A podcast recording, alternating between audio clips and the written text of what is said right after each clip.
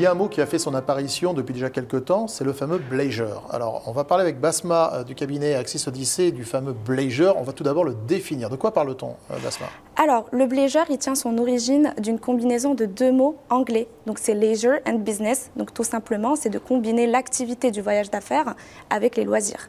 En clair, c'est profiter, par exemple, on va rester le week-end euh, parce que euh, c'est un avantage. Non seulement mon employé va pouvoir aller voir, euh, faire un peu de tourisme même, Exactement. et puis de toute façon, je vais payer moins cher son billet d'avion parce qu'il il va avoir un week-end sur place. Effectivement. Donc c'est profiter de notre déplacement de voyage pour découvrir peut-être la ville ou le pays.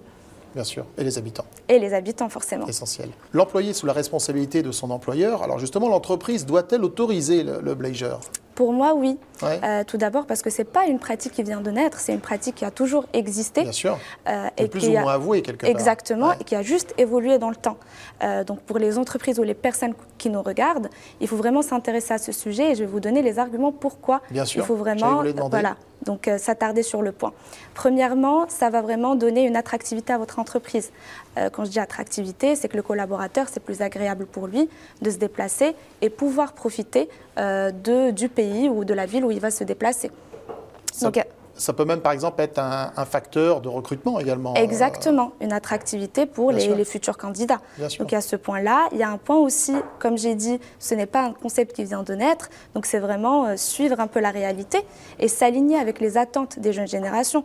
Euh, donc c'est important de s'attarder sur ce point et le réglementer. Quand je dis réglementer, c'est vraiment pouvoir le formaliser aussi. Donc le blazer, pour ne pas avoir cette pratique abusive qui a été auparavant considérée comme abusive, il faut vraiment la formaliser, euh, que ce soit clair pour tout le monde, euh, accessible aussi pour les voyageurs. On peut également avoir un gain sur le budget voyage au global. Vous l'avez évoqué tout à l'heure. Exactement, c'est qu'on a une flexibilité d'horaire. On peut rentrer un samedi ou un dimanche au lieu d'un vendredi et les prix sont plus intéressants. Et ça peut faire même d'ailleurs de grosses différences. Euh, Exactement. Et vous l'avez aussi également euh, identifié sur l'acculturation. Donc ça nous permet de, vraiment avoir une meilleure acculturation.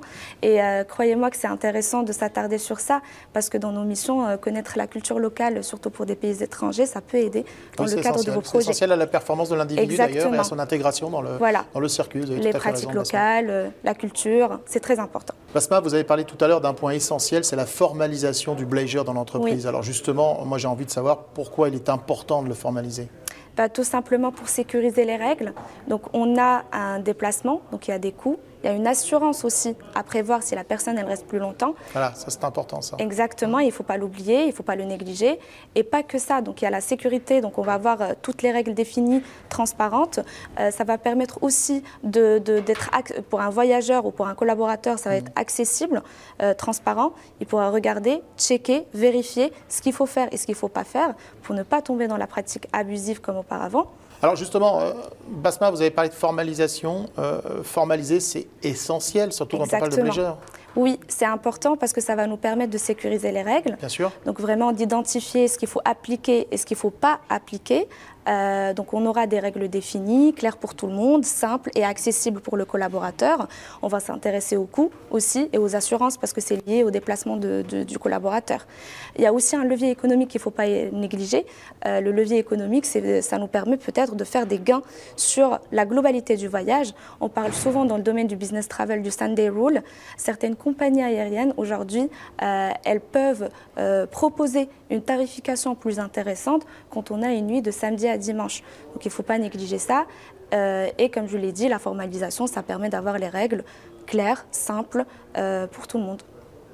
C'est essentiel de, bien contrôler le blazer dans votre entreprise, euh, surtout en fonction des destinations dans lesquelles vous allez aller. Par exemple, les États-Unis peuvent euh, imposer des plafonds euh, d'assurance qui sont relativement importants. Ça. Un sujet à traiter avec beaucoup d'importance et beaucoup d'urgence aussi dans l'entreprise, surtout si le blazer est déjà quelque part un fait, mais pas forcément acté dans la politique voyage. Merci beaucoup, Basma. Merci à vous. Je vais juste rajouter un dernier mot. Il y a un article aussi sur notre blog qui s'intéresse à ce sujet-là. Et du coup, on peut vraiment revoir tous ces éléments, tous les éléments que je viens d'évoquer. Merci Basma. Merci à vous.